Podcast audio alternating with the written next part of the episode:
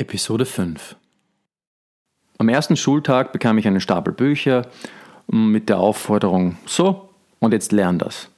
Ja und? Aber ähm, wie? Wie kann ich mir das aneignen, ohne viel Zeit zu investieren? Wie kann ich mir das aneignen und es mir auch merken? Wie bleibt denn etwas hängen? Ist es wie beim Fischen? Man wirft sein Netz aus und wartet, bis irgendwann einmal ein Fisch im Netz hängen bleibt, so rein zufällig? Oder gibt es da irgendwie Techniken? Gibt es da einen anderen Weg als die schnöde Wiederholung? Einfach lernen mit Rethinking Memory.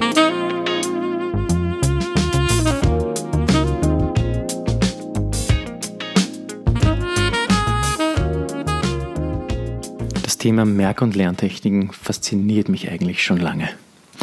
Es war ein persönliches Problem, das mich darauf aufmerksam gemacht hat. In meiner Jugendzeit litt ich unter großer Vergesslichkeit. Und das führte immer wieder zu Konflikten mit meinen Eltern. Und mein Vater dachte oft, ich würde einfach irgendwie mit Absicht Abmachungen vergessen oder sonstige Dinge, die, die wichtig waren für unser Zusammenleben. Dabei war es eher mein schlechtes Gedächtnis. Und auch manchmal meine schlechte Konzentration. Und das mit den Gedanken irgendwo abschweifen. Nach der Abitur oder wie man bei uns sagt, nach der Matura, wuchs mein Interesse daran, das Thema Vergesslichkeit und Lernschwierigkeiten ein für alle Mal aus meinem Leben zu verbannen. Ich begab mich auf die Suche und nach langem Suchen wurde ich schließlich auch fündig. Aber zuvor das Problem. Das Problem ist im Lernbereich folgendes. Manfred Spitzer bringt es auf den Punkt, wenn er schreibt. Die meisten Menschen verbinden Lernen mit Schule, Büffeln und Pauken, mit Schweiß und Frust, schlechte Noten und anstrengenden Prüfungen. Machen wir uns nichts vor. Lernen hat ein negatives Image. So war es auch bei mir. Am ersten Schultag bekam ich einen Stapel Bücher mit der Aufforderung, so, und jetzt lern das. Ja und? Aber ähm, wie? Wie kann ich mir das aneignen, ohne viel Zeit zu investieren? Wie kann ich mir das aneignen und es mir auch merken? Da bekam ich Aussagen zu hören wie, naja, das musst du eben lernen. Sehr hilfreich. Oder lern das halt so lang, bis etwas hängen bleibt. Gemeint ist damit, wiederhol das so lange, bis du es dir merkst. Naja, aber jetzt ist doch die Frage, wie bleibt denn etwas hängen? Ist es wie beim Fischen? Man wirft sein Netz aus und wartet, bis irgendwann einmal ein Fisch im Netz hängen bleibt, so rein zufällig? Oder gibt es da irgendwie Techniken, Gibt es da einen anderen Weg als die schnöde Wiederholung, mit dem man sicherstellen kann, dass man sich das, was man sich merken will, auch wirklich merkt? Mit denen nach langem Sitzen nicht nur bloß zufällig ein Fisch ins Netz geht? Und wenn ja, welche Methoden sind das dann? Ich wurde fündig, aber nicht bei der normalen Schuldidaktik. Eher bei einem ganz anderen Bereich, der mich zu faszinieren begann. Werfen wir dazu einen Blick auf die Gedächtnisweltmeister. Da gibt es Menschen, die lernen ein Pokerkartendeck, ein wild durcheinandergewürfeltes Pokerkartendeck in 12,7 Sekunden fehlerfrei auswendig. Man mag sich jetzt natürlich denken, okay, das ist jetzt nicht recht praktisch. Wer braucht schon ein Pokerkartendeck? Wer will sich ein Pokerkartendeck in 12,7 Sekunden merken? Das ist vielleicht für viele so praktisch wie das Lösen eines Rubik's Cubes innerhalb von wenigen Sekunden. Das sieht gut aus, sieht man sich auf einem YouTube-Video an und denkt sich, cool, etwas nerdy, mache ich selbst nicht, interessiert mich eigentlich nicht, hat keine Alltagsrelevanz. Gut, verständlich. Auf der anderen Seite gibt es da einen 80-jährigen Pensionisten, der sich über 800 Geburts- und Sterbedaten berühmter Persönlichkeiten merkt. Ja, und das nicht einfach nur so, über schnöde Wiederholung. Nein, mit antiken Merktechniken. Mit genau den Merktechniken, die die Gedächtnisweltmeister verwenden, um zu herausragenden Merkleistungen zu gelangen. Da wäre es ja interessant, mich selbst mit dem Thema zu beschäftigen und Anknüpfungspunkte für meine eigenen Lernprojekte zu finden. Da wäre es doch interessant, herauszufinden, was dieses Thema für mich und mein Lernen in der Schule, in der Uni und im Beruf zu bieten hat.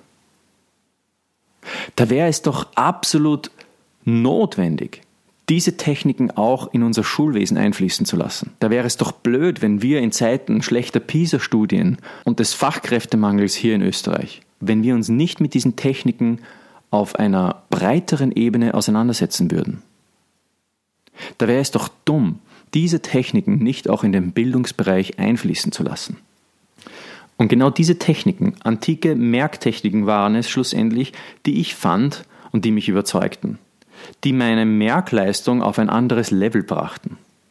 Keine Zaubertricks, kein Marketing-Gag, handfeste Merktechniken, die auch dir helfen können, enorme Merkleistungen zu vollbringen. Vielleicht musst du dir nicht gerade ein Pokerkartendeck merken, aber du kannst die gleichen Techniken, die Gedächtnisweltmeister anwenden, um eben diese Informationen zu lernen, auf alle Bereiche deines persönlichen Lernens anwenden. Ob es beispielsweise das Merken von Namen neuer Personen ist oder ob du dir verschiedene Fremdsprachenvokabel merken möchtest, Mathematikformeln oder einfach nur den Stoff von Biologie und Geschichte.